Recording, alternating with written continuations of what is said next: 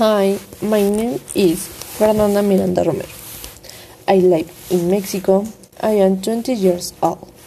I am a student of the gastronomy degree.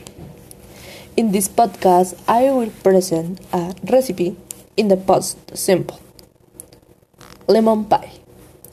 Ingredients 2 packages of Maria cookie, 1 can of evaporated milk. 1 can of condensed milk, 6 lemons. Preparation 1. I squeezed lemons to get seedless lemon juice. 2.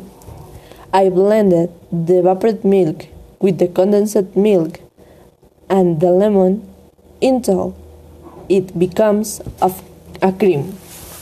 3. In a container.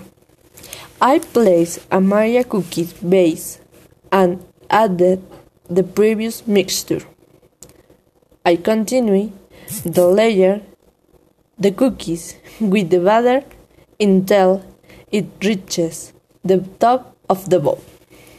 4.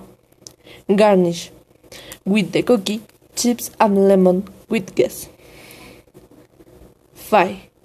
Refrigerator for 2 hours and serve.